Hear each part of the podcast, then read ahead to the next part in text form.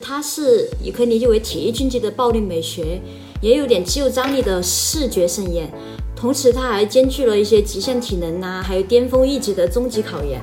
都是那些肌肉线条超大块的，就都没有用，都是死肌肉，早就被淘汰掉了。所以那些练健美健体的都是最没用的。所以说，鄙视链本身存在的原因就是来源于无知和自大。觉得好像以前男孩子都是躲开我，看着我腿说啊，离我远一点，看着好发达。然后现在就哇，你好棒，你好厉害，顿时迷失了自己。因为外界的评价其实只是一时的嘛，你真正的很多事情，比如说你做一项工作，做一项运动，你的成就感那才是能持续很久的。解决身材焦虑这个事情，主要还是不要再把审美的目光相当于局限在身材和容貌上面。这样的情况下，脱离这种情况下，你才能真正去激发自己，嗯，探索更健康的自己，而更美的一面。大家好，我是阿火。大家好，我是大米。哎，最近啊，我感觉我去健身房特别有动力，理由是什么呢？是因为我们看了一部综艺，对，那个综艺看得热血沸腾。综艺的名字叫《体能之巅》。之前呢，就大米的闺蜜倩姐从事健身行业嘛，是健身教练。然后呢，倩姐的男朋友呢，也是会有从事于参加一些力量举的比赛。一直想找个机会来聊一聊关于这方面的内容嘛，我们其实也挺感兴趣的，因为我们自己本身就是比较喜欢健身的嘛。但是可能对这方面的一些赛事啊，或者一些具体的一些比赛怎么样的形式，可能不是特别了解。所以今天刚好逮到这么个机会，就说，哎，邀请倩姐跟腿哥过来跟我们一起分享一下。那我们就先简单的从体能之间开始聊一聊。那在此之前呢，我们首先欢迎腿哥、倩姐，欢迎，欢迎。欢迎大家好，我是倩姐。啊，大家好，我是腿哥。那呃，我们首先请倩姐跟腿哥给我们来做一个简单的自我介绍吧，包括你们的职业啊、背景啊、爱好啊这些东西。呃，我是倩姐，然后现在职业的话主要是教练这一块，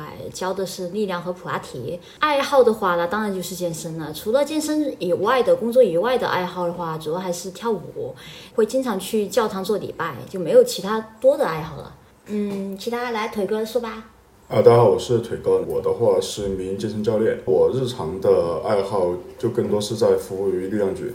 嗯、其他的话基本上就在为这个事情服务。哎，我之前有在朋友圈看到腿哥其实是还有玩呃橄榄球的是吗？呃，对，类似在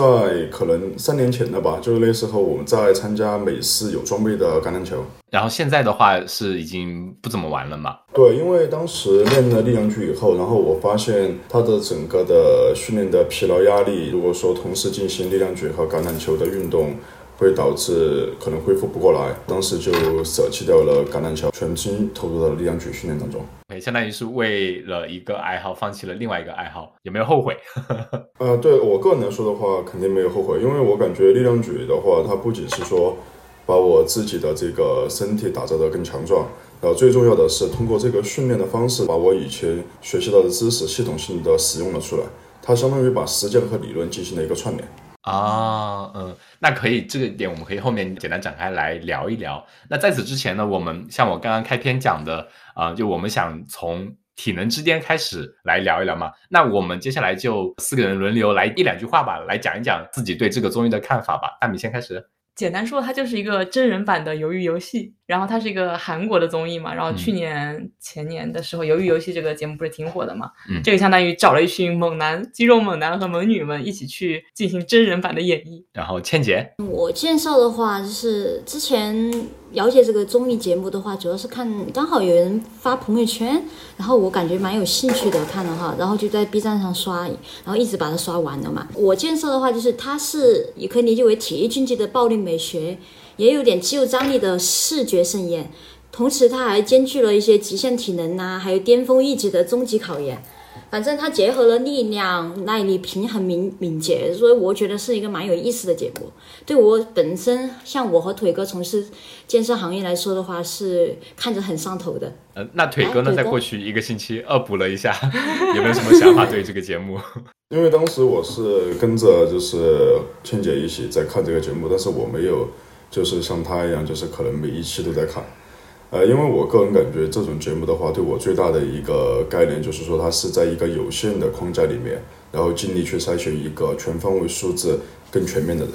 对我也是比较类似，是大米在看，然后我看了两集，这有什么好看的？在后面看，哎，这个好像真的蛮好看的。然后我当时的概念可能跟你们刚刚讲的其实都差不多，尤其倩姐，我觉得感觉已经把她的那几个方面都概括的比较完全了。就它是一个韩国综艺节目，一开始从一百个人里面挑选出一个他们所谓的完美体能。什么样是完美体能？这个过程中是有通过类似团队赛啊考核的方面，有比如说你的。敏捷啊，你的速度啊，你的反应啊，你的毅力啊，你的激励啊，或者力量啊，就各方面的比较综合的，从每个角度都去考虑，最终能选拔出来一个最终的赢家。然后他可能是这个节目认为的完美体能嘛，是这样一个节目。所以它涉及到的类似鱿鱼游戏那种比较残酷的淘汰制，一开始第一关可能就有百分之五十的淘汰率，在后面就是百分之五十，然后比如说五十里面淘汰二十个，然后淘汰三十个，然后又有一半的通过复活赛又回来，然后二十个里面最后出来五六个。然后五六个里面最后出来两个来对决，所以差不多就是这样一个非常残酷，但是在残酷中又有很多暴力美学和肌肉的视觉盛宴的这样一个节目。我想起小时候我们不是经常电视上会有那种什么智勇大冲关那种，对。但是体能之巅和当时那种卫视的节目比起来，就是更有视觉吧，视觉上的享受，对，就很很有美学感，因为他们的。形体真的非常好，全都是让我那种哇，口水直流三三千尺的。特别是对我们这种本身在健身的人看的话，就会更有感觉。而他们的那个参与的人员，他们的参赛者很多就是有各个行业都有的嘛。比如说有一些是专门做力量举的呀，或者有参加那些健体健美比赛的呀，还有奥运冠军对操的高山救援都有。哎，对，它里面非常多还是冠军的那种奥运冠军那种滑雪队的。对。对，它是有滑雪呀，或者说其他的类似雪雪地运动啊，以及骑自行车呀、竞速轮啊，还有摔跤。摔跤，对，就各方面都有，还有一些格斗的，甚至有一些你看起来就是优管博主。哦，对对对，网红也有的，还有一些看起来就很瘦小的，你看着他就感觉就是个街溜子那种感觉，也有的。就没有对比就没有伤害。哎，对，第一场马上会被淘汰的那种。对对对，这种就是感觉活不过第一集的那种。对，那我们大概就刚刚大家都介绍了一下自己对这个节目的感觉。那我们听友，你如果听了一下，大概会有这样一个感觉。如果你还没有看的话，你可以在脑海里面想象一下，就是很多肌肉猛男或者说身材各异的人，在一个同场竞技去做一些不断不一样的挑战，来最后产生一个所谓的完美体能的王者这样子。哎，那说到这里。我们来说一下，呃，每个人可以说一下，你觉得什么是你心中的完美体能呢？是作为教练行业来说的话，呃，我觉得完美体能就可能就是我跟昨晚上还在跟腿哥讨论一下这个话题，可能我们两个答案都是一样的，就是 CrossFit，现在最流行的叫综合健身嘛。刚好你们节目你们看完的节目也知道，它里面的冠军可可能也跟他综合健身有一定的关系，我就直接剧透了哈。他冠军的话，他实际上就是一个综合训练者。所以说，在我心目中的完美体能的话，它是结合了节目里面所有的设定，比如说精力。耐力、速度、爆发、平衡、敏捷都能综合在一起的。腿哥呢？啊，对，因为我的看法也是一样的，就是我个人的认为，就是一个全面的体能的话，呈现的状态应该是说，它不论是在哪一方面的素质，它都有一个整体性的兼顾。就我不可能说，就某一项素质特别的强，然后其他的素质相对而言就肯定呈现一个短板。因为从整体来看的话，那么决定你整个。人平均水平的，那么是你最短的一块短板处。所以说，CrossFit 这个运动，我个人而言的话，它是一个基本很全面的运动了。那你觉得呢？我我跟他们想的其实一致。我我这个问题我是提前做了功课，因为我觉得我对有些名词我可能一下不能直接蹦出来。我写的是就是平衡了耐力、爆发力、灵活度和柔韧性，可能也是啊没有短板的那种嘛。嗯，对于我来说的话，可能不会，我我会脑子里出现一个画面感。然后出现那个人的身体形体的美，然后那种美在我看来不会是那种有很夸张的肌肉线条的，不一定你要用那种，就是你的肌肉可以看起来相对比较饱满，但是你整个人会显得非常匀称。然后再接下来就是你的力量可能不是最强的，但是你能在各方面都做的比较平衡。就是可能平衡这个词是贯穿于我们四个人可能比较统一的一点，就是你在各方面不一定要做到最强，但是各方面都会比较平衡，相对比较厉害。那你可能就是我们所谓的完美体能是这样一个概念。对对，其实这也是可能这个节目想要挑选的，因为我们知道它这个关卡嘛，从前到后大概总的有五六卡五六关吧，这样子。然后每一关它其实考察的侧重点不一样，但凡你有一关你相对薄弱一点，你就会在那一关被淘汰掉嘛。但其中会有涉及到类似那种团队赛，那可能也考验的是你有策略的东西，可能你的脑子也要好使，不是说就是哎，我反正团队赛我就挑五个。超强壮的一起冲就行了，这样可能也不一定好使。对对对，我我可能短暂的语言课代表上线一下是关卡哦，关卡哦，OK。那那我们来讲一下，就是我我们看了这个节目嘛，你们觉得哪一个关卡对你们来说是 印象最深的呢？呃，我先来说吧。我印象最深的关卡，其实我是有两个的。一个是有好像是最后倒数第二项吗？还是每一项都筛选出一个人，然后刚好是以古代神话为基准的设定的五个项目，我都忘了去是哪五个。反正有一个是推石头，反正还有一个是爬绳。它反正每一个项目它是有一个神话故事代表的一个为背景人物的嘛，相相当于说。然后还有一个就是他们不是有一场复活赛嘛，其中有一个选手嘛。刚好也是我印象最深的一个选手，就是有个网红女选手。实际上，我刚开始第一眼看到，我说这个女孩子绝对第一关会被淘汰，就活不过第一节那种。结果她在复活赛里面是是拉了一个绳子嘛，然后拉着她自己的雕像，然后是最后一个放手的。然后我就特别佩服这一场也比较有影响。那腿哥呢？啊，对我对整个比赛里面，然后我印象最深的就是第一关他们在这个单杠上面悬吊的时候。因为我个人的经历是有过这种，就是说在单杠上悬吊的经历。因为我那时候发现，就是说这个东西它不是说你力量大，然后或者你体重轻，然后你就能够时间待到最久。它其实在这个第一关的时候就已经开始考验你整体的素质的均衡度了。所以这一关给我的印象特别深刻。而且他淘汰人特别多，我当时其实以为这个节目是可能有点剧本呐，比如说他出场的时候，你你会发现他给某些人的镜头会特别多，可能一些网红选手比较名气大的一点嘛，他给的比较多嘛。然后我觉得这种人应该会留到后面，结果实际上在第一关一一百人淘汰一半的时候，其实大部分的网红是被跑淘汰掉的。所以当时我就想，剧本还是相对来说哈比较真实的。对，就像有些我看那些选秀节目，这两年国内看到有些是拿了皇族剧本的，是吧？前面可能就镜头多一点，但是可能没有让他很出彩的，后面可能就突然出现，就拿了冠军，类似这种。哎，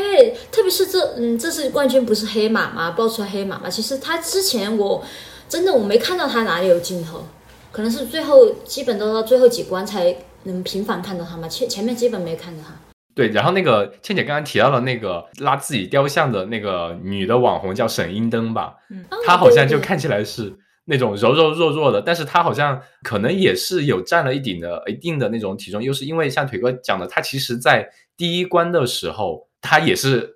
最后几个掉下来的，她在那个拉自己雕像的时候也是。最后一个坚持到最后啊，就是能一直就这么手牵着的雕像，然后就可以撑很久，完全就可以撑下去。但是这里有个点是拉自己雕像的那个是什么呢？就整个贯穿节目的也有一个点是，所有选手入场的第一刚入场的时候，都会在一个大的场地内挑选自己的那个身体的雕像，是用一个石膏做成的你自己身体的那个雕像。所以你你自己身体的雕像是按照你的形体来配置的嘛？然后你淘汰的方式就是。你在淘汰之后要拿起锤子把自己的这个雕像给对打破自己这个雕像，有一点就是说，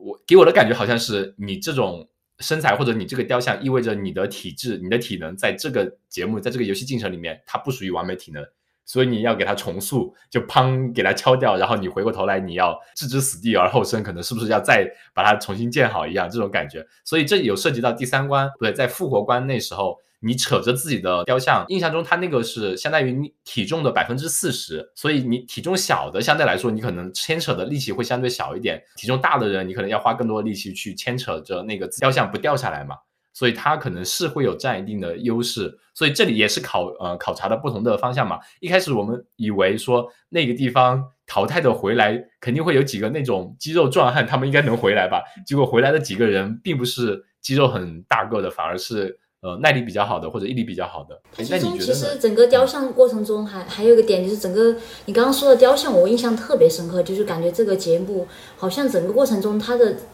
不管是第一场进来的时候，大家挑选自己雕像，还有淘汰时打破，或者复活赛的时候把自己雕像拉着，然后直到最后一刻选出冠军的时候，他其实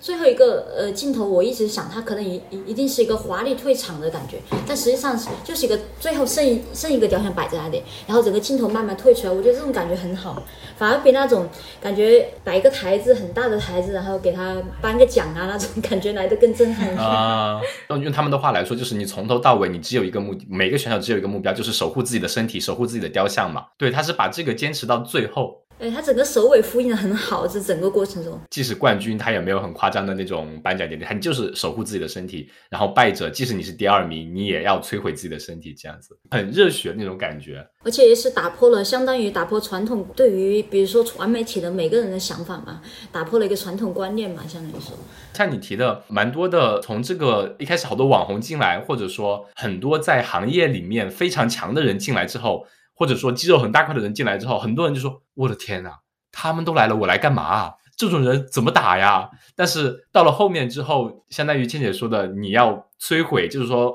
让他们的观念重塑。肌肉大，或者说形体大，或者说他们在某领域里面很强，不代表他们的体能就是完美体能。你可能你的体能在这个领域，在这项运动里面是登峰造极了，但是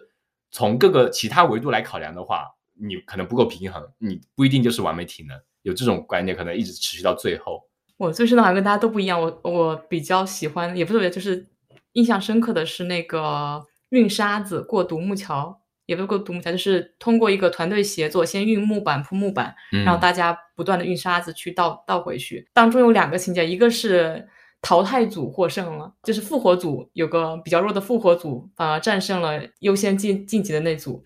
另外一个是有一个女生，就是比较细心嘛，她铺的板从来没掉。好像是旁边的那些人就是对对对对特技演员，然后旁边就是比较比较着急忙慌的路没铺好，然后又急着跑，就感觉你即使很多事情就是这样，即使打不好，你后面再激进也没用，就是你可能很还得回头来把一些基础给补好，你才能继续进行下去。然后最后那组下场也是即使打得好的那组赢了。对，这里就涉及到我刚刚提的有一点是，他们其中有个环节是团队赛。团队赛是怎么搞的呢？就是先大家一起票选出哦，你心中的最强，或者说你想让他当队长的头十名嘛，然后头十名就是十个队的队长，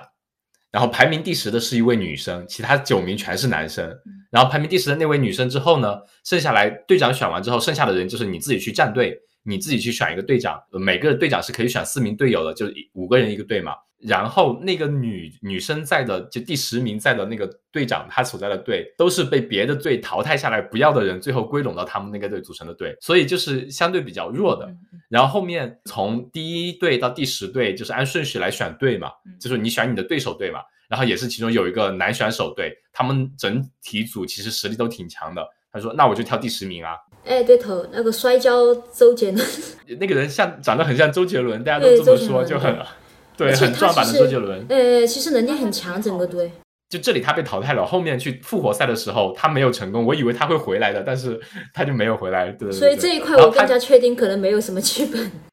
对对对对。但是他淘汰时候说的话我也特别感人，他他跟赢的那组的那个队长是同一个项目出身的，他说希望他可以继续走下去，把这个就是摔跤对他也是比较祝福的。然后他同时内心也比较愧疚，说没有做好安排。可能连累了自己的队友之类的感觉，好像他当时还哭了。嗯嗯，是的，就壮铁汉柔情。但是，所以当时在挑队的时候，我想说的是，有一个点，你选队的时候，你不一定是说你整体大家体能壮，我选大块头的那就是好，因为这个那一关的他考虑的就是你要运沙子嘛，所以你要从先装沙子，然后扛着沙袋跑到一个高台上面，然后过个独木桥，再把沙子倒掉，再跑回来。所以他是考虑到一个耐力的问题，你体能强就是块头大的时候，你爆发力强，但是你的耐力不一定会强。所以当他们以为考量的是强度的时候，实际考量的是耐力，所以他们那组会有呃失败，也有可能是他们在进去比赛之前，那个强的队跟弱的队，那个强的队就是说你拿了三个亿韩元，你要怎么花，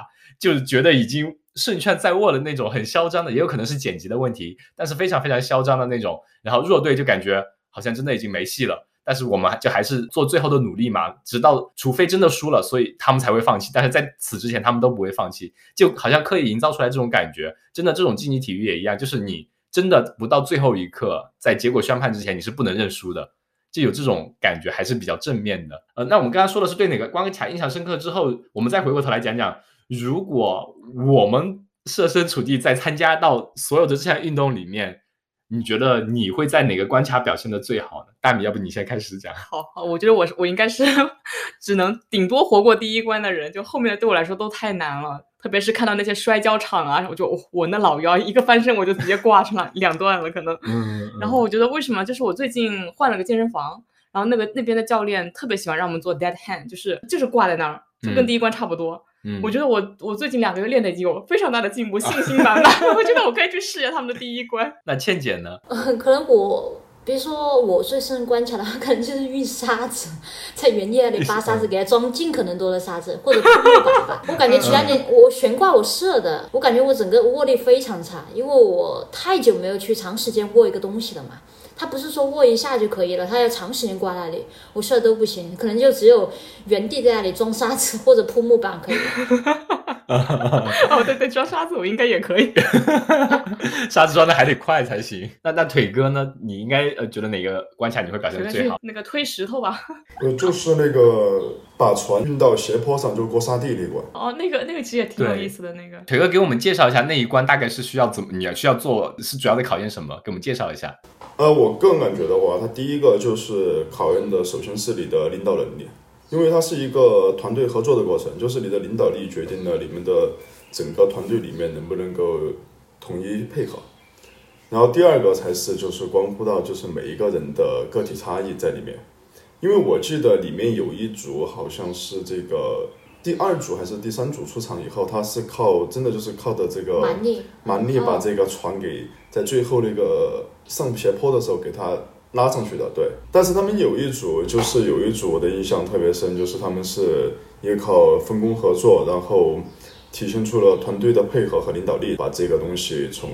沙地的另一头晕到了斜坡上。我好像记得是最弱的那一组，好像有利用了一点智力，还有还有第一组就是那个邱什么哟。那个邱邱成勋，哎，好像我忘了他名字。对他们那一组也是靠的，哎，他整个领导力非常强，然后也靠了一部分，相当于说靠了一些智力啊，嗯，不会不会光靠蛮力那种。反正记得是最后一组和第一组。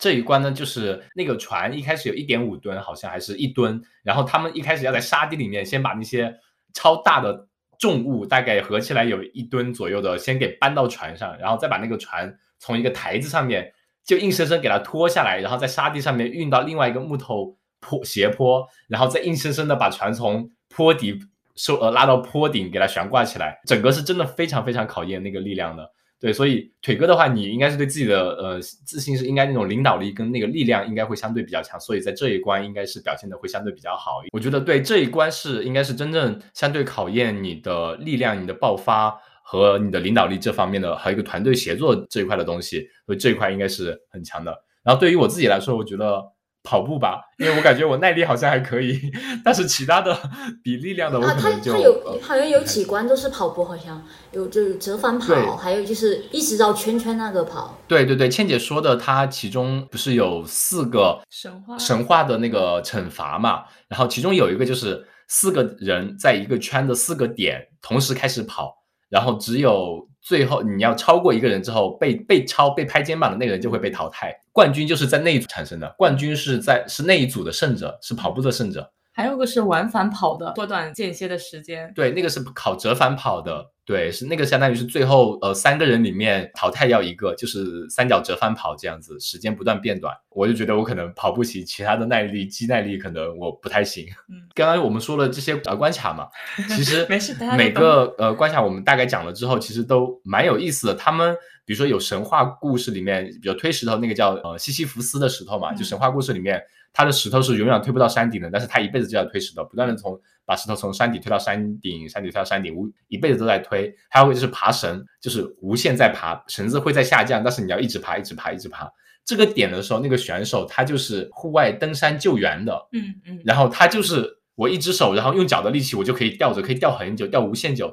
其他人就是非常那选手蛮劲，他就超强，这种就有点降维打击的意思。你在某个领域里面，如果真的考试考到你的这个领域里面，那就没办法，那你就是降维打击，你闭着眼睛都能赢那种。还有一个就是驮石头，驮石头那关就是你要把石头扛起来，扛在肩膀上，然后看你能站多久。然后那个石头是非常大的，很重的，其中是有三个男生一个女生，然后那个女生刚开始石头就举不起来，所以我觉得那关其实呃，因为。你是要所有你一开始的整个队里面你自己去安排说你要去参加哪个项目嘛，然后那个女生被安排到了参加这个项目，所以这也有可能是那个队他们自己本身可能有决策有出现失误，让女生去参加这一个项目，最后他们两个人是在那边站了好像三个小时吧，扛着一个大石头，超级超级强，这种就真的放在古代都是刑罚体体罚的那种。大家看完之后，你们觉得哪个选手给你印象最深刻的呢？千姐有吗？我印象深最深的选手太多了，但我只说一个，就是一个是摔跤的周杰伦，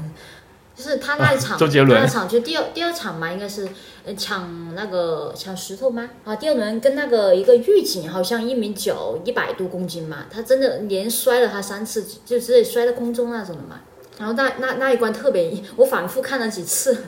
真的太爽了，那场印象非常深刻。然后除了他的话，还有嗯其他人吗？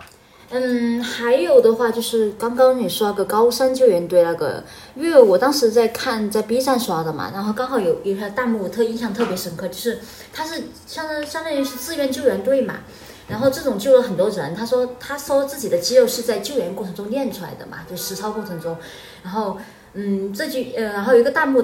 嗯，我印象特别深刻，就是他救了很多人，所以说从他爬绳的过程中都能看得出来。而且他的形体是看不出来那种说力量爆发很强啊或者什么的，是属于就你乍一看，嗯，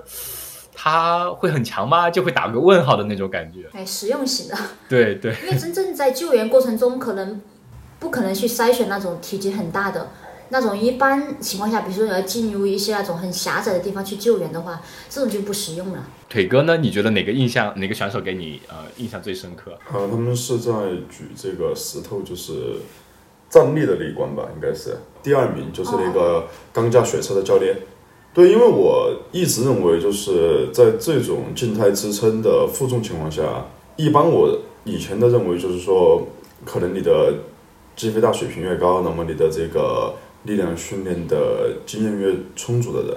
你的优势度会更大。但是我没有想到，就是钢架雪车这种运动的运动员，然后他有这么的一个身体素质的表现，这点很出乎我意料。而且他他那一关我好像也有点印象，就是说，嗯，他那个第二名好像属于替另一个人去踩，因为大家都不想选搬石头嘛，放在肩膀上嘛，然后他就好像是当时本来是抽签抽到他的。他的他是教练嘛，他带的曾经带过的一个运动员，也是钢架雪车那个运动员。哎，他也是一个热门选手嘛，反正我记得叫什么名字忘了。本来是他抽到的，然后他就不想他那么早淘汰嘛，他说那我带他去。实际上他跟那个大力士是撑到了最后的，撑了两个多小时。所以他这个节目里面就你会看到。像倩姐一开始说，我们有看到呃视觉肌肉的视觉盛宴啊，那种视觉张力之外，其实还有蛮多在它背后的东西。我印象比较深，我觉得这是一点，因为就倩姐讲了，教练为了让自己的学员能走得更远，自己可以去承担、去选择一关自己相对比较弱势，肯定会被淘汰的，就选了这一关，他就会被淘汰。但是他可以这么做，为了自己的自己的学生能走得更远嘛，就那种师徒的关系，其实能比较看出来。还有一点，我觉得这里也是，就韩国这个社会，它本身也就是有那种长幼尊卑的概念根深蒂固的。就是你可以看到里面最后面大概剩下六个选手的时候吧，他们不是有那个大力士，就是块头超大的，他是唯一一个看起来非常壮的在那边的。然后剩下的五个人可能都是不同的职业，有干架雪车呀，或者滑雪的呀，有。户外就是那种呃山外救援，有各种职业的表现非常突出的。然后那个大叔他可能自己就是一个普通的运动员，就是我就是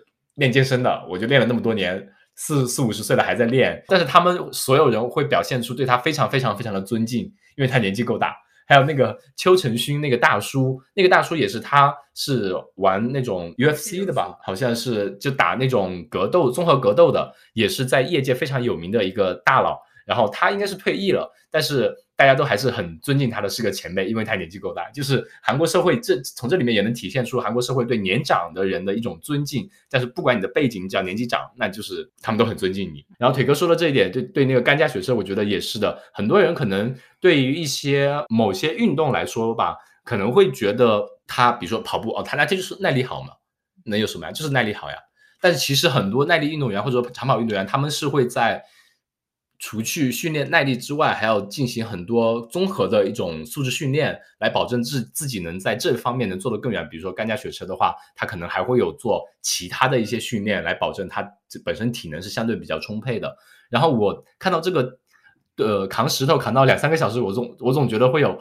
这种不管哪一项运动，仿佛到最后除了体能之外，就会上升到意志力的考验那种层次。你比如说跑马拉松，你就是要一。他们绕圈跑的时候，你就是要意志力坚持着，你不能停，停下来就会被抓住。或者说西西弗斯的石头的惩罚，到后面你也就是靠咬着牙，就是靠谁的意志力更坚强，你就是要硬推，我就是推。就是 PUA 自己，让自己不要屈服，就是一直推，一直推，就到了最后体能极限之外，就是考验意志力的这方面的考验，我感觉特别。然后你呢？你会对哪个选手印象比较深刻？有两个部分，一个是比较好，一个是比较负面的印象吧。一个是就是他们不是在休息时间玩那个跳跳高，还算跳垫子，跳跳垫子嘛？那个是叫钢铁侠还是叫什么的？有个尹成斌。对，然后。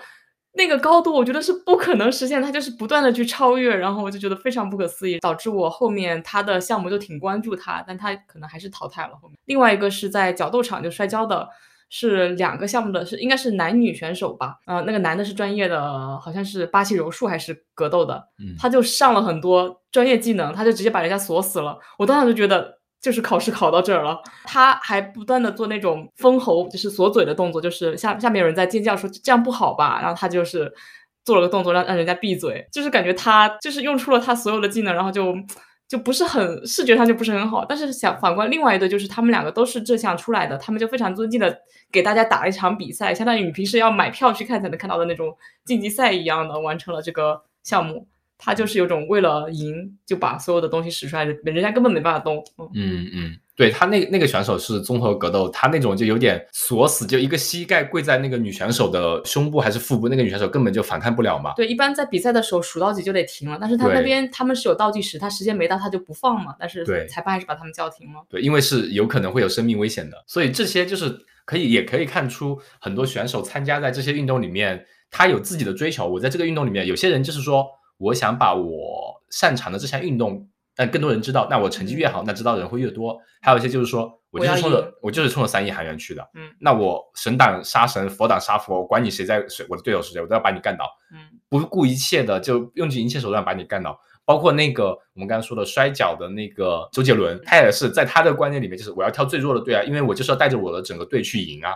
但是结果他没赢，嗯，因为他。就考量的方式不太对嘛，嗯，对，所以这里面能折射出蛮多对于人性的东西，也挺有意思的。对，嗯，我们当时看的时候，我还问了维哥，你说这个节目在国内能办得起来吗？嗯，或者说他他第二季他要怎么弄？就是他如果是完全复制粘贴这个节目出一个第二季的话，大家都知道要比什么了，策略就各种各种抄呗，然后。也知道发生什么了，或者说他在国内去办的话，会变成一个什么样的场面？就是那种所有的 赞助商特写镜头，本节目由巴拉巴拉巴拉什么肌肉科技巴拉巴拉，哎呀，算不算植入广告？哎，那那以前看过那个男生女生向前冲那种。对，倩姐跟腿哥可以来讲讲这一点，你们觉得这个节目在国内能办得起来吗？应该是比较困难的，因为你会发现一个就是问题在于，就是说，因为我们的整个的体育文化的氛围，相对于。韩国来说的话，我们并没有在荧幕上过多的去宣传，就是说更快更强的这么一个风气。所以说，你要云集一百个各行各业都有较为不错运动经历的人。应该是首先在人数上就是一个比较困难的事情了。而且他如果比如说强行要凑一百个人的话，他可能基本都要往运动员方向找嘛。比如说非运动员型的话就很难找到，比如说肌肉块头那么大，然后形体上又那么好看的集中性的去找的话，还是会有点困难。嗯，他那个韩国这里面有几个好几个选手是男团的。他说：“我自己平时爱好运动啊，所以我过来了，是男团的。我感觉如果在国内办，一个跳舞的，对，有跳舞的，对，就感觉国内办的可能好多男团都来了，然后可能就像有倩姐说的，拿剧本了，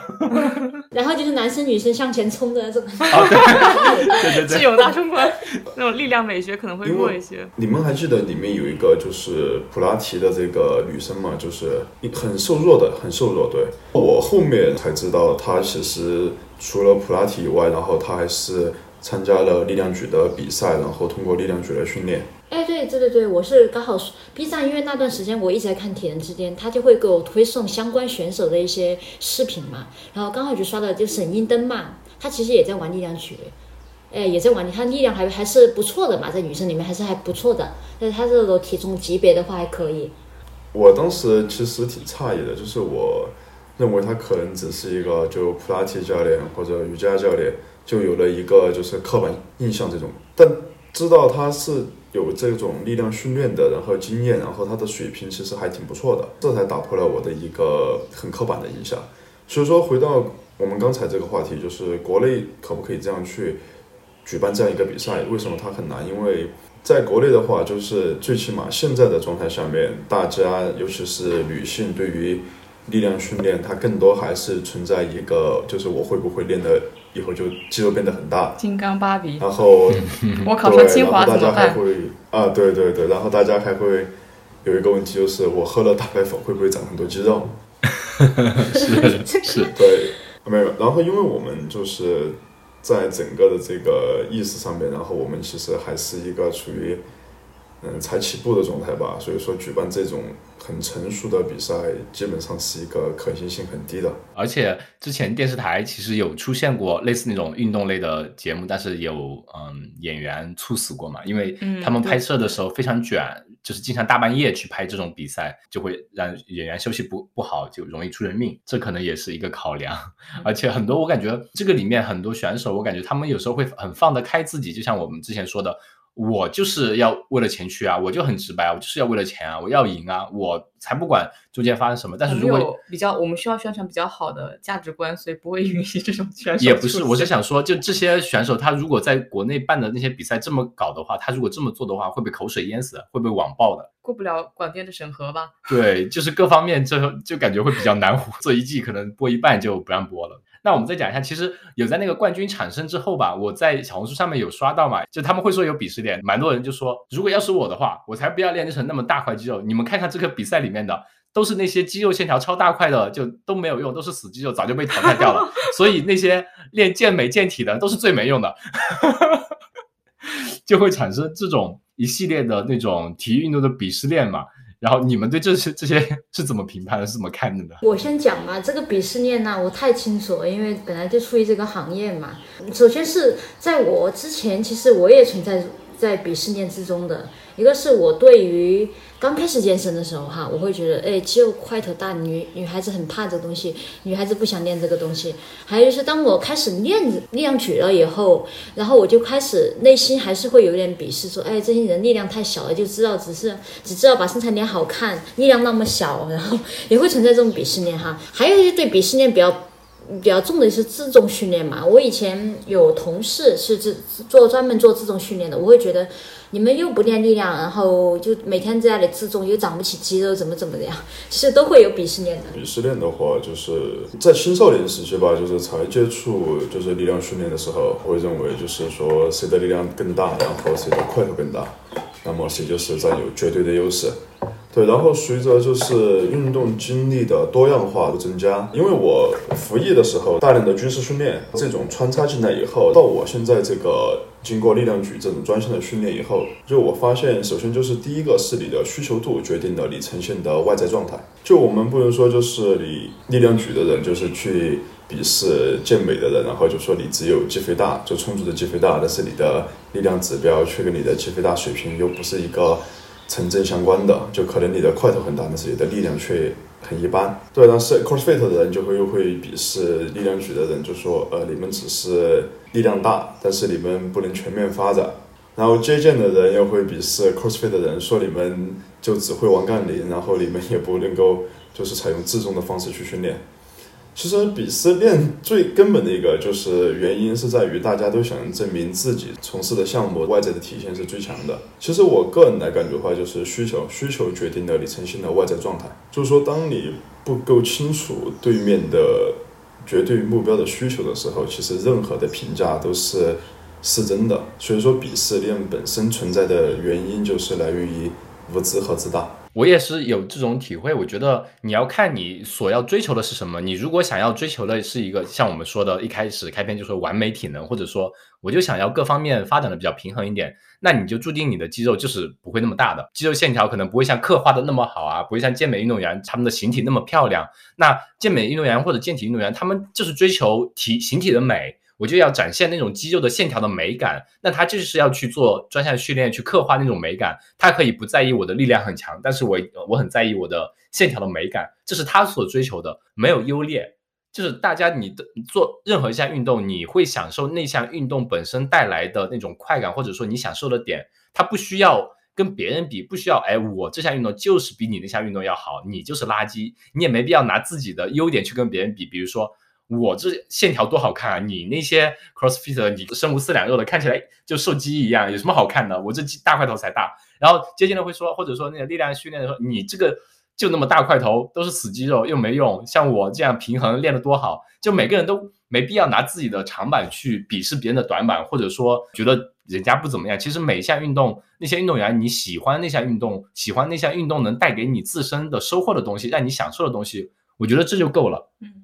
不需不需要去存在说鄙视别人，好像也不会抬高你自己啊，会显得你很愚蠢。嗯，可能需要优越感吧。像我这种就是混迹各种圈子，啥都玩过的人，是被各种人鄙视过。对我们就是什么都玩，但是什么都是初级阶段。哎，我对我还记得大米是大学的时候，我们什么都玩过。对我以前还打过健美比赛，我也练过 CrossFit，我也我我也跑过马拉松，就是真正的认认真真训练跑，然后现在也。也攀岩什么乱七八糟都弄，但是没有一项是真的到那种很顶尖的地步。我说有，我有权利让我觉得我自己，哎呀，就开始指点别人，从来没有过。所以我永远就是在每个圈子的底层接受别人的鄙视。所以你是完美体能吗？然后把自己搞残了。嗯，对，还带带着铁铁钛合金的完美体能。我觉得可能也看追求，有就是。像我这种比较平和的人，真的觉得什么去玩玩开心就好了，我就觉得都挺好的。那有些人就是他一定要坚定自己选择的路，要证明自己是正确的，那就是比较有那种执念的话，我就也可以理解他为什么会做出那样的反应吧。嗯，我觉得这可能也是跟我们当下这个社会也一样，事情就很多会有很多二极管。嗯，你没必要。我觉得你可以包容一点，有开持开放的态度，对于别人，就每个人他能成长到现在，他所做的选择是跟他的境遇有关嘛，就是环境决定人嘛。嗯，那他们做了这个选择是基于他们的经历，他们觉得这是适合他们的，那就 OK 啊，对啊，人家享受他们正在做的运动，那我们也正在享受我们做的运动，那就可以了，没有存在说哪种运动有优劣，对吧？不需要去一定要评价个呃高低来，对吧？就就就很幼稚，我会觉得。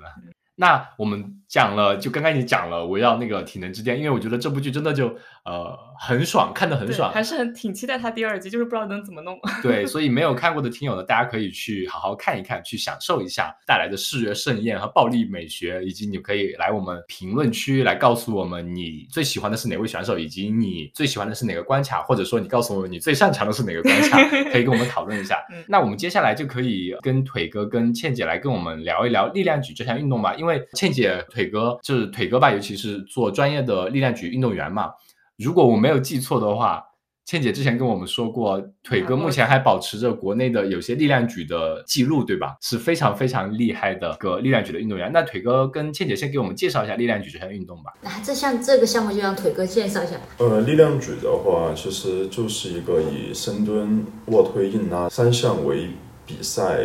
体现形式的一项运动，这个运动其实在国内国外它都是一个蛮小众的运动，但是随着可能近几年在国内的参与人数的话，开始有一些增多，但是相较于可能 CrossFit 或者是健美比赛的话，它都是属于一个比较小众的状态。腿哥是现在呃，因为你之前说三年前你从橄榄球转到力量举嘛，所以现在是从事力量举这一行是已经有三年了是吗？训练？哦，对。应该是一八年吧，一八年的这个八月，然后那时候我开始接触了力量举，但那时候我还在打橄榄球。我是在二零年的六月份，我当时人生的第一场力量举比赛，比完以后，然后我发现力量举的这个训练和橄榄球的训练产生了很大的疲劳冲突，所以说当时我就因为个人更喜欢力量举一点，所以说就把橄榄球的运动就从生活中去除掉了。那你觉得力量举的魅力在哪里呢？因为你刚刚给我们描述的是深蹲、卧推、硬拉三项啊，力量举这个运动的魅力，每一个人知道，可能很多运运动员他是从小选拔出来的，就是我们要承认，就是说人的运动是有一个天赋的差异的。就是我们能在屏幕上看见的运动员，都是无数的人里面脱颖而出筛选出来的。但力量举的话，它的技术条件其实是很简单的，就是深蹲、硬拉、卧推。所以说，他们不论是说对于一个呃你天赋很好的人，或者是说你你天赋一般的路人，他都能够在这项运动上找到他的乐趣。并且你可以通过成绩直观的数字变化去感受到你自己在通过一项运动变得更强壮，物理上的进步，然后更多的时候是通过这种力量上的训练，让你的意志力也得到了一个提升。我也来讲一下我在练力举的一个魅力吧，就是因为我训练时间就比他短，我可能正式的力举走力量举计划的话，可能还不到一年，就中间断断续续的吧，然后可能大概练了一年。然后中间也比了两场比赛嘛。从女性角度讲的话，因为本身女女性的参加力量举比赛，包括练力举，就是更加小众，小众里面的小众的哈。然后我自己亲身练过一年左右的力举计划后，一个是自己的掌控感，因为你平时生活中很多事情是不受掌控的嘛。比如说很多事情你可能做了很大的努力，结果发现它并没有达到你理想的效果，或者甚至是甚至没有成功。或者是说没有给你得到一个很好的反馈，但是在力量举上面，特别是，呃，力量上面，你感觉只要你好好练，呃，睡好吃好，那么就会举起你的目标体目标重量，然后你会感觉你的重量在慢慢增加，这种掌控感还有回报，相当于一个确定性，还有回报性，会给自己带来很多信心嘛。然后第二个是通过力举训练以后，我会发现，其实我会更加喜欢自己的身体，因为以前的话会觉得，比如说我觉得我大腿很粗，我是梨形身材，我觉得我很不好看，没有像比如说健美健体那种三角形啊，那种倒三角呀或者蜜桃臀那么好看。但是后面练了力举后，我会发现，哎，我发达的大腿竟然是我练力举的是一个神器。甚至很多人都会因为我的大腿去夸赞我，觉得哎，我是力量力量觉得好好材料的时候，我就觉得这种更加喜欢自己身体，会喜欢，即使在以前看来是一个缺陷的身体。嗯，所以它是相当于有重塑了你一定的那种身体美学，对自己的身体会发现更多的，其实说以前看来很丑的，或者说很难。对，很难以接受的那种粗腿的大众审美，到了你这边是变成了一种天赋的象征，就是你在力量举这方面，对天赋的象征，对对对。而且我对开始对健身这一块东西，包括运动和健身来说，我的。这项运动的一个呃，相当于说看法会打得更开一点点，格局上面嘛，就以前可能就认为健身健身就等于我要健美，我要健体，我要把身材练得很好看。后面我发现，随着我练力量举后，我的目标就开始更加多样性一些，就不只是说我要练得很紧实，我的臀一定要很翘，但是我那时候我就开始更加追重追求的是一种，我要掌控这个力量，我要推起更大的重量。这时候你的目标多样化以后，你的成就感就会来自于多多元化的，而不是单一的，只是照镜子今天看我臀翘没有，明天看我腹肌出来没有。是的，对，刚刚通过嗯倩姐跟腿哥给我们的描述，我能体会出来，就是你们提到了一个共同的点，就是力举它本身，我们可以说它这项运动很简单，简单的点在于它给你的回馈很简单，因为你只要休息好，你只要按部就班的训练。你能看到很直观的数字的上涨，你提起的重量，你推起的重量和你深蹲的重量，它的数字就能一公斤一公斤一公斤的往上涨。这种能带给你的正反馈，你能看到自己的训练的那种收获，会带给你的那种正反馈是就很简单的一个逻辑。你训练了，称体的重量涨上去了，哎。我感觉很爽，我再继续训练，哎，又涨了；我再继续训练，哎，又涨了。就这么简单的一个模式，就让你能有得到更多的正反馈吧。因为其他的一些运动可能真的要拼技巧啊，你会受到身体的。局限性，你可能真的会达不了、突破不了那个关卡，或者身体的某个极限，可能会比较容易让你放弃。但是例举就是让你会有很很快的正反馈，及时反馈会比较好一点。你们俩都提到了，但是不太一样的点就是精神方面的收获。比如说腿哥讲的就是能让你的意志力变得更强大，因为你继续的坚持训练，然后不断的突破自己的最大重量上限之后，可能真的举起那个重量，你就是需要。坚持咬住牙，最后那一秒的爆发，用你的意志力去扛过最后那一下，把它提起来，就那种让你的精神的那种毅力也变得更强壮了。倩姐讲的对你的影响就是你会改善自己的精神审美，就是精神上对自己会更包容，对自己身体会更接纳，让自己能更自洽、更和谐一点。我觉得这两方面应该是力量举能。起码目前你们展现给我们的是最好、最吸引的点。例例举它三大项，我觉得是最高效的三个项目。如果我就手机上去健身房，实在没时间，一周只能去一次，就把这三个干完就好了。是的，对对对对对对，是比较高效的。而且它本身就是，虽然说我们说呃深蹲练臀腿，然后卧推练胸，然后硬拉是练背什么的，但它其实拉的时候是，或者说推做些这些动作的时候是需要身体整个各个部分的肌肉一起相互协调，把它都调动起来，才能去不断的突破你的极限的。腿哥他现在保持的记录大概是怎样一个水平呢？在国内的话，是我这个公斤级别就一百二十公斤级别的一个联赛记录，呃，但是在整个国际上的水平的话，这只能算一个。因为它力量举有一个自己的运动系数计算表，呃，那么运动系数计算表是五百分算作是这种 pro 的选手，就是高水平的选手。呃，我现在距离五百分的数字还差十七个点，好像对，这可能是一个接近高水平的一个训练者吧。呃，因为国内的水平其实整体的话，相较于国外，因为它的起步相对很晚的。因为力量举最早的时候在美国是六十年代还是七十年代的时候，IPF 就已经创立了，相当于我们国内起步基本上是落后了接近快半个世纪。对，所以说国内的整体水平还是有一点滞后。这一个像我们国内力量举，因为你说它本身是一项比较小众的运动，有没有一个概念？比如说如果比赛的话，常见的这这些竞技选手大概会在怎样一个数量级呢？呃，我估计，因为我。去年的时候，详细的去查阅过，就整个各个联赛的这种选手的参赛的名字，然后我发现，除去去除掉重叠的名字以外，我估计国内可能就是在比赛的选手应该是四百到五百人，整个练习力量举的人，我估计可能在两三千人吧，整个国内。嗯嗯，那的确对于我们。对，对于我们整个这么庞大的人群来说，真的是非常非常小众的一呃一个运动了。那腿哥给我们再直观一点，你比如说你的上限、你的记录，硬拉是多少公斤？卧推卧推是多少公斤？还有深蹲是多少公斤？呃，深蹲是三百零五公斤，卧推是一百九十七公斤，硬拉是三百五十一公斤。我靠！三个我，你说啥呢？这快有七个我了。天哪，太强了，腿哥太强了。然后腿哥现在还是在不断的自己呃训练，然后在不断的自我突破，是吗？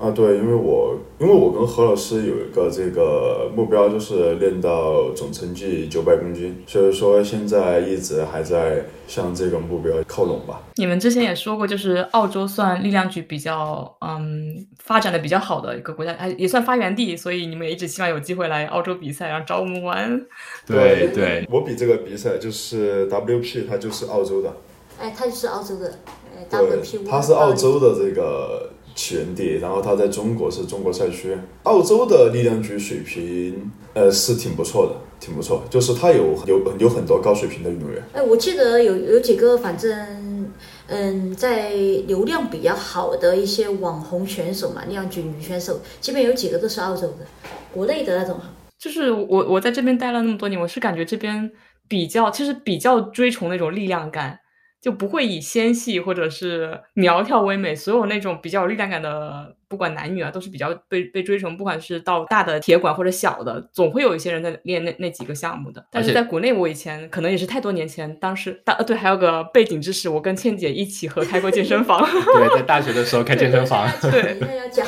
以前在国内的话，去健身房可能会比较少一些，大家可能都是在。做有氧或者简单的举举铁，举铁是为了更好的减脂。嗯，是，嗯，对，对。我们既然说到这里，而且倩姐刚刚提到过，就做力量举这项运动，其实对改变了她自己对自己身体的接纳度嘛，反而会更欣赏自己的身体了。包括腿哥跟倩姐，你们两个也是呃做健身教练，这这些年一直是从事这方面的职业嘛。那你们，尤其倩姐作为一个女性选手，在力量举这方面，或者说你们这么多年带过的学员中。对于比如说身材焦虑啊，或者说一些像你们开篇就讲了说喝喝蛋白粉就会长肌肉，我不想练成那么大块头，就这种想法，能不能可能给我们来讲一讲呢？先是一个作为，比如说我之前参加过两次比赛嘛，因为女性的力量举选手本来基数就非常少的情况下哈，比如说一场比赛基本有二十几个人，女孩子可能就最多的话就四五个、五六个那种的情况下，其实大部分人来观看赛事，基本都不会看上午场，因为上午场就是女孩子，下午场才是呃男生他们的比赛嘛。然后基本上没有什么人气的，然后没多少人看，他们只关注一个点。如果比如说我要有我要看力量举比赛女选手的话，我知道一个长得很漂亮的在里面比，然后他们就会集中性的看，或者一个要不然就是力量很大。非常大的女孩子，那种呃选手比较顶尖水平的嘛，好比的话才会看。就一般情况下，就基本大家不会去看那个比赛，看那个上午场的比赛。就这一块哈，本身他女性选手参加的少嘛，在国内也是属于小众运动嘛，所以我现在也在慢慢的去往外推广这项运动嘛，就自自己也去考了一个力量力量举的裁判，好，然后也去给身边的很多那种一看就是有一定的力量训练水平的人，其他。去给他推推广这项运动，相当于鼓励他们去参加比赛，去试一下力举的计划，去看一下自己的一个怎么讲力量的一个增长吧，也在推广这项运动。然后不公的待遇其实还是没有遇到过，像像你说的女性选手不公的待遇，就也就是关注度太少了。其实其他还好，主要是关注度太少了。就像你说的，你每次去比赛的时候，其实女选手都相对比较少，可能圈子也小，就那么几个人，也可能就不存在不公平的待遇啊，或者什么，因为就群体太少数了。太少数了，对，太少数就感觉好像，呃，我们就是女性选手，就是来打酱油的，然后来培训一下的，好像就证明有女的来参加就可以了。就属于这种女性会员上面哈，遇到的身材焦虑其实蛮多的。其实从包括我自身，我先讲一下我自身的一个身材焦虑吧。其实这个东西已经从我青春期开始吧，从从青春期发育开始，一直围绕了十几年的一个焦虑，算是比较长的一个身材焦虑了。因为我我跟大米其实都属于菱形身材。上半身要稍微纤细一点点，然后到嗯屁股以下的位置，基本就比相对来说比一般的女孩子要发达一些嘛。特别是青春期的时候发育的时候，就明显感觉到腿长得特别快，然后不管是大腿、小腿还有屁股，然后腰又话又很细。这样看着的话，他们小时候以前青春期的时候会给我取名字叫陀螺。就地上打陀螺那种转转的，就那种身形嘛，就确实比较像嘛，梨形身材。你腿粗的话，就会导致在青春期其实想穿好看的牛仔裤呀，或者那种比较好看的裤子那种紧身裤嘛，完全穿不了，因为穿着这奇比例很奇怪。所以那时候穿着更多是宽松的，以及裙子为主嘛，甚至短裤。嗯，这么多年来，我基本非常非常少穿短裤那种。嗯，小短裤，我觉得穿着，因为我的大腿天生是有点外翻的嘛，我会觉得穿着很难看，感觉是像青蛙腿，像这种就是自己给自己定义的就是青蛙腿就很难看，要遮住它，不要让别人看到我的腿。好，这种焦虑一直持续到大学大一的时候，我就致力于减肌这个事情。当时我还给大米讲，我说我要想谈一下这个话题，减肌，减肌就是减掉肌肉的意思，就是我当时理解为我的大腿是长了很多肌肉，我要把它减掉。我花了各种方法，不管是筋膜刮刮那个筋膜，拿筋膜刀或者刮痧板去刮那块肌肉，我想是刮的越薄它就掉了。然后或者是 找一些偏方，一些中药呀，说明它有什么瘦小腿、瘦肌肉小腿的，我都试过。有一次是在我高中的时候，我看到一个偏方，然后我就试了。然后差点被送到医院，因为当时喝完了后心率是非常快的，就差点被送到医院里面去了。好，然后这种情况下我就再也不想搞那些了。好，然后就开始节食、跑步，然后各种方法想去把自己的大腿上的肌肉给它减掉，还有小腿上的。过了到大二的时候，然后我就进健身房了。哈，进健身房就因为进健身房后就认识了大米了嘛。然后到里面我第一次去练的时候，竟然有几个男生看到我眼前一亮。你练了多久？你练的好好哇！你那个腿翻的好好好看，然后我就好看吗？然后就就有一种感觉，我前十几年好像被很多男孩子取笑，或者我自己取笑自己，自己看不起自己的那个东西，突然在。在大学，我进入健身房的时候，大二的时候左右，然后有几个经常健身的、喜欢练腿的男孩子，真的眼前一亮，各种围着我转的感觉，我一下感觉好像以前男孩子都是躲开我，看着我腿粗啊，离我远一点，看着好发达，然后现在就哇，你好棒，你好厉害，顿时迷失了自己。好，从那以后，我就发现，哎，这个东西其实还可以，还可以，而且我会发现我的力量水平确实，梨形身材会相对于普通。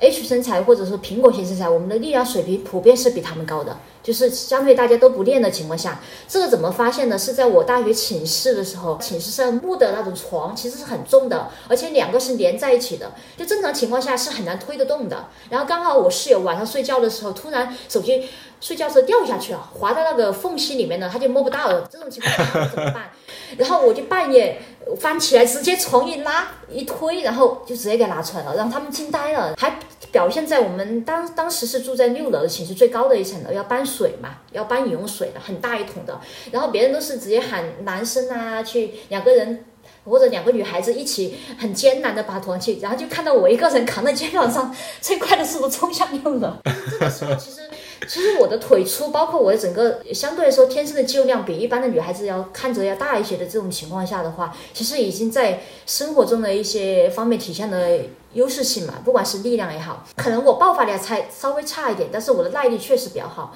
大米也知道，我们有段时间是跑过步的嘛，然后刚开始我是很跑得很恼火，到后面我跑得越来越快，就是耐力上面要提升的会会比一般的呃要稍微快一点，就这块比较有天赋嘛。然后慢慢的就开始感觉到，嗯，感觉到这些好处，包括去健身房以，相当于我在健身以以外的是跟其他人相处的时候，大家都会觉得，哎，你腿好粗呀，不喜欢，不好看。但是我当我进入健身房那个氛围的时候，其实大部分人是比较欣赏我的。就他，特别是男性这一块哈，男性觉得一个女孩子腿能长这么粗，一定是练出来的。他练的话，一定是很多感觉很很很有技巧的练，所以都来打听。实际上，我当时想告诉他们，我什么都不会，其实我什么都不知道。然后在遇到大三的时候，我开始跟大米认识了嘛。有一次我参加了大学健身房比赛，当时在里面也是，我从来没练过卧推，其实当时很少练卧推，然后推空杆就一大米还给我录了个视频，我还我现在还保留着的，就是真的我可以一直推推推推推。就而且周边的人全是哇哇塞好厉害哈！就当时慢慢的从这个时候我就已经不在于我我胳膊多粗我腰要多细我推啊，就是这种感觉，你的成就感就在于我能推起一个重量，我甚至不在于我的形体怎么样，我就感觉我很好用。同时我在这种 很好用的基础上，很多人是很认可我的情况下，其实那时候我已经脱离了对身材的所谓的焦虑了。就什么，我腿很粗，我的大腿是翻的，我觉得翻的我翻的很骄傲，我翻的很自豪。在那种情况下，我还记得在那场比赛里面有一个是举重运动员嘛。相当于是呃大学的，他们专门是有一批举重的嘛，一眼就看到我的腿翻，然后还后面还疯狂的追求 我。其实我的性格本身也偏向男孩子哈，外形上面看着也不是很瘦的情况下，其实很少会有桃花运这种东西的。然后当时在大学里面还是有几次桃花运，因为健身的原因，特别是因为大腿的原因，我还吸引了两三个男孩子的时候，我就觉得。哇，这腿子太棒了！这个腿子可以，呃，可以，可以，天赋，天赋在那里。到现在，我再也没有为我的腿有任何的烦恼。甚至我走到任何一个地方，如果比如说我穿紧身裤哈，那种健身裤、瑜伽裤的话，基本大家都会，嗯，男男孩子看到要点两下头的那种，还是比较不错的那种。所以我的身材焦虑，其实我能感觉到更多，不管是我焦虑，还是我现在更多是一个身材很自豪的状态，其实更多于来源于外界的一个评价和外界的一个对照对比。因为我们说到焦虑这个问题，其实我觉得更多还是一个，在现在来看，更多还是一个社会的普遍单一化审美。比如说，我们能在荧幕上看到的 idol 明星的话，其实都是，呃，动辄八九十斤呐，一米六多啊，八九十斤瘦的。你们知道吗？镜头本来是会把人一个人放大的，把它放得很，看着人很壮很胖的情况下，荧幕上的明星的话，你感觉他很合适，身材很好。其实现实生活中看是非常非常瘦的，瘦的完全是排骨一样的状态啊。如果你以这个为参考，以上镜头为参考的话，基本我们每个人都是肥胖的。所以说，社会的普遍化、单一审美，再加上社交媒体也是产生了一定的干扰，因为他们会提出很多营销名词，什么 A 四腰啊、直角肩呐、锁骨放硬币 这种很奇葩的一些，就是你你会感觉每过一段时间，它就会出来一个词，然后你就哎，我我要试一下，我能不能摸到我的 A 四纸，我能不能 L S 纸挡一下？哎，不行，我锁骨放不了硬币，好哦，我开始好焦虑、好烦恼，然后我就我的顾客就会问我，我为什么做不到？我的肩腰肩为什么没有力？Lisa，那个 Black Pink 里的 Lisa 为什么没？就 就不停的层出不穷的发给我看，然后问我能不能练成这样子。就这就是所谓的被社交媒体所干扰的一一部分身材焦虑嘛。而且这个其实到后面，其实你会发现他他提出这个名词最后的本质，其实还是为了消费。为了你去做更大的营销，去消费，去倾向于去买某样东西啊，或者是制造你焦虑后，你去会去买买一些产品啊。到后后面的本质其实都是想你要去消费，包括像之前提到的三八妇女节，很多人他不愿意去接受三八妇女节这个词，像改成三八女生呃三七女生节、三八女王节这个事情，我跟蛮多人去讨论过这个话题，就是。他其实改改成这个名字的最大的原因是迎合现在大部分人的就不想去接受我成年龄增长或者我可能岁月的一些产生岁月一些摧残呐，或者我确实到了那个年龄了，我不愿意去承认。但是女王的话，我会觉得很骄傲。像女生的话，我没有变老，其实本质上还是为了消费，呃，促进我在女王那天我对自己很好，我女王节我去买点口红我奖励自己那种的。其实她。其实主要还是为了促进消费。我看小红书哈，因为我之前本来就没有小红书，后面慢慢的开始还是在看那些东西。上面有很多什么小腿阻断术呀、束腰呀、瘦肩针那种卖束腰的。其实束腰这个坑我也入过的，以前我买过五百多，被让别人在国外代购也买过的哈。这相当于这些坑我也是走过一部分的哈。最大的问题还是出在于，就是我会更多的受受到外界的一个影响，还有社交媒体的一个干扰。假如说没有这些对比的。比如说直角肩 S 腰的情况下，我可能不会觉得我有多胖，或者我有多难看，就是因为它有一个参考标准给我放在那里的，我要去对照以后，我会觉得哇哇塞，我以前没有觉得什么，但是我现在看我哪里都不对头，我的肩也没有直角，我的腰也不是 S 那么细，甚至反手能摸到肚脐啊这种的呀，都达不到的话，本来我没有焦虑的，现在我产生焦虑了，就是这种其实更多是还是受了一个外界的干扰。然后本质上，包括我对我顾客的一个引导哈，本质上还是我会告诉他们，本质上你会去发现，你还是缺乏内在的认同感。就是整个内心的内在的一个认同感，更多去寄寄希望于外界的一个评价，就是外界的一个评价，希望通过我身材好了，我的现在生活能变好，通过我身材嗯变得接接近于理想的标准，我的日子会过得更好，更开心一点点。实际上，真正的你会发现，你实际上去操作去健身以后，你会发现健身只是生活中非常小的一部分。那真正解决你生活中的很多烦恼的，其实不是健身，是你内心的一些东西。就说这个这个事情上，不管是从我本身的一个焦虑，还是说我接受我顾客的，因为我每天基本我会接受很多新的顾客，每个顾客我都会相对去去给他讲这个事情，关于身材焦虑上，每个人都会有焦虑，即使那种成功人士，在他自己的行业里面非常成功的、非常理智的一个人，他会在身材焦虑上变得特别的不理智，容易受什么抖音啊、小红书上面最近又流流行了一个新词，他也会受这个影响。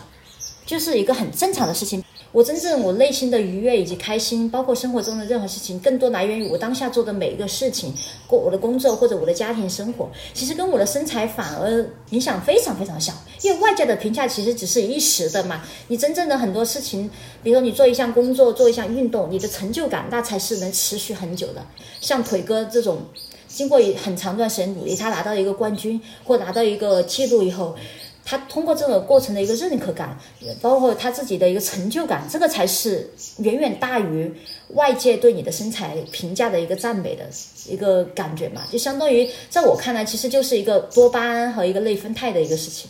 就是一个只是短暂的一个多巴胺，别人夸我，我内心喜悦那么一阵子。好，和一个我经过很长的努力达成一个目标，包括为什么我相对于健美健体，我更喜欢力量举的原因，因为我对身材外形上的目前现在看来是非常自洽的，我就觉得我可以有，也可以没有。我我更多追求的是我的身体使用功能以及我。我的力量，以及更多是我在生活中的一些事情。解决身材焦虑这个事情，主要还是不要再把审美的目光相当于局限在身材和容貌上面。这样情况下，脱离这种情况下，你才能真正去激发自己，嗯，探索更健康的自己，而更美的一面，相当于自己和解吧。现在经常聊的这个自洽的问题吧，我觉得可能也是需要慢慢发展，就是我可以明显感觉到，我在这边我是只用穿。S 或者 x S，但我每次回国买衣服的时候，我都是要 L 起的，就可能需要一个阶段，让整个大环境就比较包容的话，那大家可能从一个个体上也不会那么矛盾。不然你觉得所有人都是穿 S 码的，我一个人穿 L 码，显得我格格不入，好像大家都会怎么看我？但是有时候他们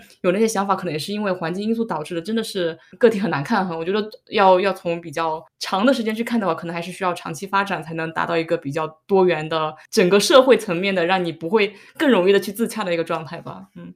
而且很有意思的是，今年好像在那个维密秀上面，他们开始采用了大码模特大码模特对所谓的大码模特，以及有一些内衣的广告，它也开始会用一些大码的模特来做一嗯。些大码内衣的宣传嘛。嗯。我觉得在西方社会逐渐会比较变得比较包容，而且在国内来说的话，其实刚刚呃倩姐这一段，我觉得是把自己的心路历程展现给大家，告诉大家，其实你应该即使在这一块，你会如果在乎别人的评价的话，你会在别的地方，你的身体是其实是很怎么说很有天赋的，是很有美感的。你应该尝试的去接纳自己的身体，去在你自己能让你自己愉悦的一个方找到一个这样一个方向，让自己保持愉悦，发自内心的认可自己的身体，而不是一味的去在乎整个社交媒体被所谓的社交媒体所裹挟，或者去追求一些新的名词，说啊我一定要达到那样子，我一定要达到那样子，这种是会让自己变得非常非常累。其实刚刚在我们在之前有腿哥也提到了一点，就是所谓的审美多元化嘛。那腿哥，你作为教过那么多学员的话，你接触过的学员中，不管男女，你觉得他们有没有一些审美多元化这种趋势呢？或者说你有看过的他们对于健身、健美、健体这些一些呃一些误解啊，或者说比如说女孩子就说啊，我一练我就会变得粗，我才不要变粗，什么什么类似这种评价。啊，对，这个肯定是有很多的。其实它主要的原因还是来自于就是。就是还是来自于上一个问题，就是说他对于身材的焦虑感，更多在意外界的评价。我们说一个东西，就是说他说就是不在意或者是在意，它是一个两个极端的问题。其实它背后本质的逻辑是来源于你所处的情况，就可能你上小红书、上抖音，然后上微博，啊，你可能会看见就是说，呃，这个男生或者这个女生他的身材很好，但是你并不知道他的身材很好的背后，他是否有一个教练，甚至他的饮食也是有一个营养师给他搭配的。就是说，你看到的只是他在互联网媒体上、社交媒体上呈现的一个他想表现出来的状态，但很多人他会把这种表现出来的状态的表象当成是这个事物背后的运行逻辑。可能你是一个就是每天上班，在国内的情况是九九六，对吧？你每天九九六，然后你下了班以后，可能你还想去跑一下步，跑一下步，你只是想简单的维持一下健康。但是你上了社交媒体、互联网这种平台以后，你就会发现，你可能他大数据推送给你的就是，哎，同龄的人呈现的怎么样？可能年龄更大的男性、女性，他呈现的是什么样的状态？他只会把他资源加持以后的表象体现在你的面前，然后你就会产生无限的焦虑。就是更多的情况下面，可能真实的情况是因为资源掌握度的差池导致了最后体现出来的差异。所以我个人给所有我以前带过的会员，我都是给他们的一个建议，就是你们去，不管你健身也好，就是说你不一定要去力量训练，你也不一定要去跑步。当然你喜欢可以这么去做，就你做这个的目的是取悦你自己，就不要去取悦互联网这种对于这个事情表现出来的社会价值体系认同。因为一旦你陷入在这个逻辑里面以后，你就会发现它就是陷入了一个军备竞赛的过程。呃，怎么理解？就是说，你可能看见体型更好的女性、男性，然后他每天可以就是说开心的健身，你就会焦虑，为什么我没有拥有这样的一个表现形式？这样是解决不了问题的。你就必须要去承认的是，就是我仅仅只是因为我想保持健康，所以我今天去跑了一个步，就这么简单。对，因为我们很多时候没有办法去改变背后的运行的底层逻辑，但是你可以去看见它以后，去告诉你自己，不是因为你自己的问题，而是因为你可能一开始的时候你就没有这么多资源加持，但你现在做的事情，如果说你你开心的事情，你去跑步是让你很开心的事情，那么你就这样，那你就可以这样去做。很很简单来说，就是要回归到关注到自己，而不是关注到外界给你规定的那么多条条框框，或者说带给你的影响。可能一些社交媒体，或者说我们现在那些抖音、小红书这些给你推送的、给你营造的，就是这样的人在社会规训下面是好看的、是美的，而你跟这样的人差距你自己去看，只有你成为这样的人，才能是好看的，才是美的。那不断的这个时间洗脑，你会觉得哦，那我做这些东西，我一定要逼着自己去做跑步，我逼着自己去做力量，我逼着自己把线条练出来。哎，你觉得我美吗？哎，我觉得我今天练得很好，你觉得呢？你觉得呢？然后不断的再去社交媒体上去追求别人对你的肯定。有时候大家也要注意，不要被媒体所调教。所以我知道我经常干的一个很变态事情，是我用一段时间，我会把整个账号注销掉，小红书，我不会让它的算法来左右我。我要左右他，不然他会单一的给我推荐同样的东西，我会越发觉得这个世界就是这样子的。但是我换个新的账号，哎，我随便点，他可能以为是我个我是一个抠脚大叔，给我开始推荐的是另外一种东西，是另外一个世界。所以有时候想想，你看到的那东西不一定是这个世界真实的样子，只是一很片面，也是别人想呈现的样子而已。这就是我们所谓的信息茧房嘛。嗯，就在现在各种。推荐算法就是大像大米这样的人不断开发出来的推荐算法，就是让我们会导致每个人都生活在一个狭小的信息茧房里面，你接触到的都是这些信息。好的，那我们今天就非常感谢腿哥跟倩姐来跟我们分享了一下，首先是关于《体能之巅》这部剧，真的是特别特别好看，在此再次强烈的推荐一下大家，如果还没有去看的话，一定要去看一下，因为这部综艺真的算是目前我们看来的。非常非常喜欢的一部体能综艺的一个天花板，大家也可以在评论区跟我们分享一下你们关于这部综艺有什么看法，最喜欢哪个里面的参赛选手呀，或者说最喜欢哪一关哪个关卡，然后你觉得你自己在哪个关卡能表现得很好呢？倩姐跟腿哥还给我们分享了一下什么是力量举以及力量举这项运动在国内的现状。同时呢，倩姐和腿哥呢也以自身的一些经历来跟我们分享了一下关于身材焦虑这部分是怎么看。欢迎大家在评论区给我们留言，告诉我们你是否有自己的一些想法关于身材焦虑以及对这些事情的一些看法。那么今天就非常感谢倩姐和腿哥，谢谢。野夜是一档由阿火和大米创作的，以户外运动作为生活出口，探索生活多样性，向都市人展现户外爱好者探索自然的精彩故事的播客。如果你在每一个嘉宾精彩的分享中得到启发，那么请你积极的转发评论，并且将其标记为喜欢的单集。想要入群和我们所有野生听友一起在听友群撒丫子奔跑、放飞自我的朋友，请添加小助手 O O M I 横杠 O O M I 入群。如果你以及你身边的好友有精彩的故事，是要分享，也请你积极投稿。